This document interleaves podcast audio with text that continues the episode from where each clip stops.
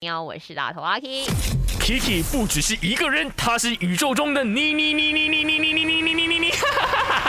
人生多难题，去看 IG 阿 K Chan is me，看 My 翻转 Kiki。一对情侣在一起久了，就很容易呢，因为任何的大小事而吵起来。你说是不是嘞？Chris 呢就说，除了钱跟婚姻，其他我都还 OK，可以沟通就尽量就去沟通，别为了小事而吵，这样呢不值得啊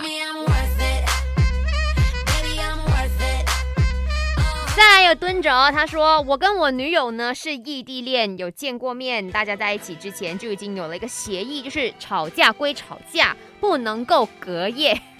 嗯。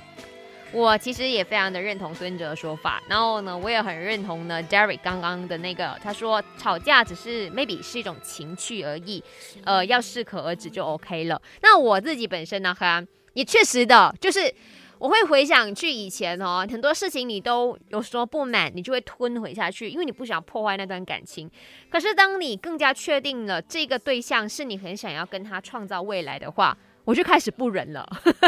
我就开始呢有什么。看不顺眼的，或者是我觉得可以改变的东西，我就会 voice out，然后就看说对方他愿不愿意去做配合，去做改变，或者是我们一起去想出一个更加呃和谐一点的沟通的方式了哈，彼此都不会觉得啊不能够顶的那一种感觉样子。所以呀，慢慢的，其实好像任何大小事都可以拿来吵，可是吵完之后一定是一个解决方法的啊！你们不要学讲说，哎呀，阿 K 讲哦。任何大小事都要拿来吵，结果吵到最后感情也没有了。那我没有负责任的啊，我已经跟你们讲啊，吵到最后一定要有一个解决的方案呐，那才是对的。